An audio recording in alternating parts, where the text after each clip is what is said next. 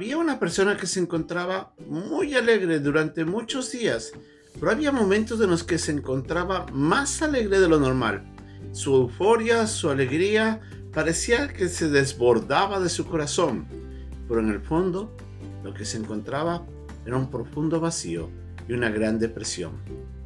A veces nuestras vidas parecería que estamos viviendo en una vida en la que caracterizamos la vida de un payaso Alguien que por fuera está sonriendo, pero por dentro lamentablemente se encuentra vacía, quebrantada, sin esperanza. ¿Qué es lo que la Biblia nos dice en cuanto a esto? Y cómo nosotros podemos encontrar solución a un gran problema que muchos enfrentan. La depresión, la soledad y una vida vacía. Esta es nuestra lección de hoy día, aquí en un momento con Dios.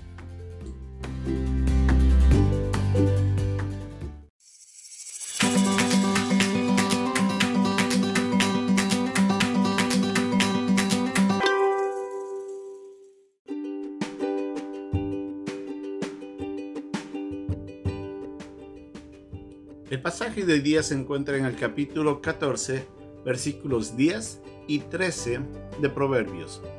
El corazón conoce la amargura de su alma, y extraño no se entremeterá en su alegría. Aún en la risa tendrá dolor el corazón, y el término de la alegría es congoja.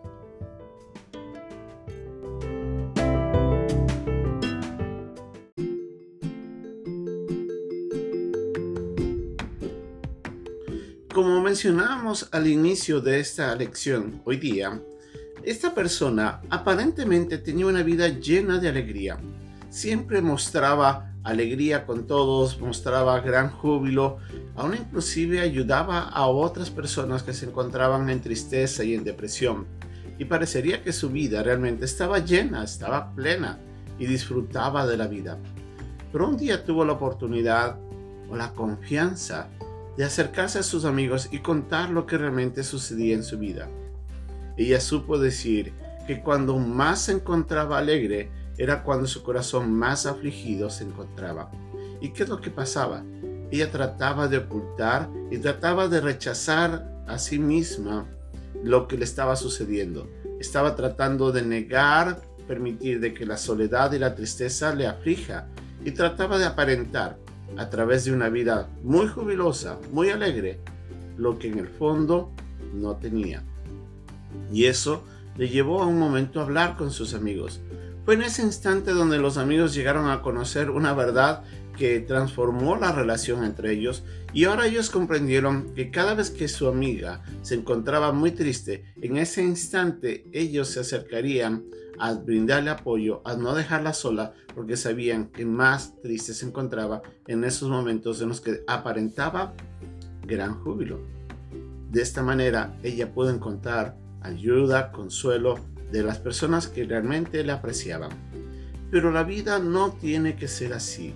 La verdad es de que muchas personas viven en una profunda depresión, lamentablemente a causa de una falta de una relación eh, correcta en sus vidas. A veces porque realmente su vida desde, desde su juventud ha venido arrastrando una serie de dificultades y conflictos que han generado vacío y dolor en su corazón. Y eso hace que ahora no encuentren estima en sí mismos y no pueden salir adelante. La verdad es que ha sido el pecado el que trajo toda esta angustia a la vida del hombre. La vida del hombre antes de la caída era llena de plenitud, estaba en una relación con Dios y nada afectaba a eso. Pero desde que el pecado entró en el mundo y con eso vino no solamente la muerte, sino que también vino la soledad, el dolor, la enfermedad y todo lo que el hombre ahora enfrenta y que trae angustia, dolor, pena, tristeza. Por eso nos damos cuenta de que la vida solamente puede ser restaurada a través de una relación con Cristo. En el pasaje que, estamos aprendiendo hoy día, por sobre todo en una versión diferente, nos dice que la risa puede ocultar un corazón afligido, pero cuando la risa termina, el dolor permanece. Y eso es muy cierto. Mucha gente tratan de aparentar lo que no son, pero en el fondo están vacíos. Algunos tratan de ocultar su tristeza en otras formas. Algunos van hacia las adicciones. Muchas veces es el alcoholismo o es las drogas lo que trata de hacer de que ellos en esos momentos oculten o traten de ignorar de que tienen un gran vacío y por eso se acercan a esos medios para escapar de su soledad, escapar de su tristeza, pero no va a solucionar el problema. El problema permanece ahí, lo único que ayuda es a enfrentar ese momento nada más, pero la angustia, el dolor, la aflicción, el quebrantamiento permanece.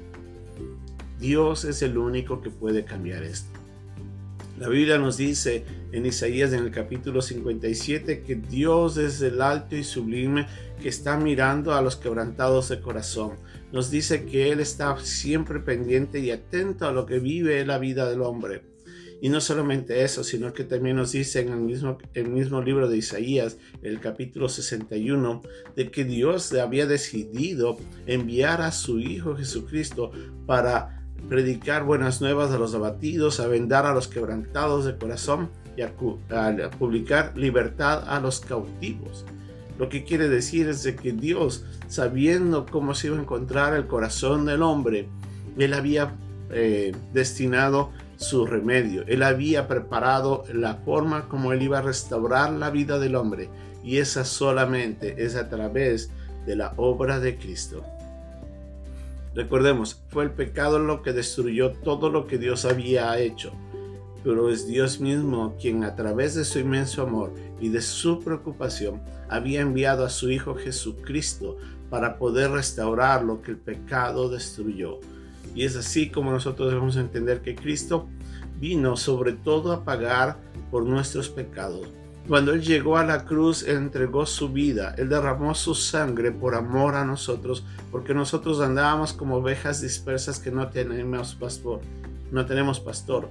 Y en ese instante Él venía a buscarnos lo que se había perdido. Y generalmente cuando el hombre se extravía y se aleja de Dios, lo que encuentra es vacío, lo que encuentra es dolor, es pena, aflicción.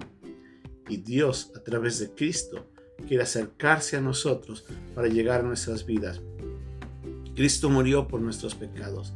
Y lo primero que tenemos que entender que el más grande daño que tiene el hombre no es el vacío en sí, no es el dolor, no es la soledad ni la depresión, es el pecado. El pecado nos ha separado de Dios y Cristo vino a cubrir ese distanciamiento y acercarnos a una relación con Dios con Dios el Padre. Él vino a reconciliar esa relación. ¿Cómo? Yo tengo que poner mi fe en Cristo. Él murió por mis pecados. Él entregó su vida para salvarme y yo poder a través de mi fe en Él ser perdonado. En ese instante, cuando usted reconoce a Cristo como su Señor y Salvador, es ahí donde Él comienza ese proceso de restauración en nuestras vidas y viene a restaurarnos, a darnos sentido, a darnos valor, cuando estamos en Cristo, podemos encontrar la restauración de nuestra alma que se encuentra vacía. Él vino no solamente a salvarnos, Él vino a sanar nuestro corazón, a vendar nuestras piernas quebradas, nuestro corazón afligido, a darnos esperanza, sentido, identidad, valor. Cuando conocemos el amor de Dios a través de Cristo, nos damos cuenta que nuestra vida nunca más va a estar vacía. Es Dios quien va a ocupar ese vacío y va a restaurar nuestras vidas y va a cambiarnos.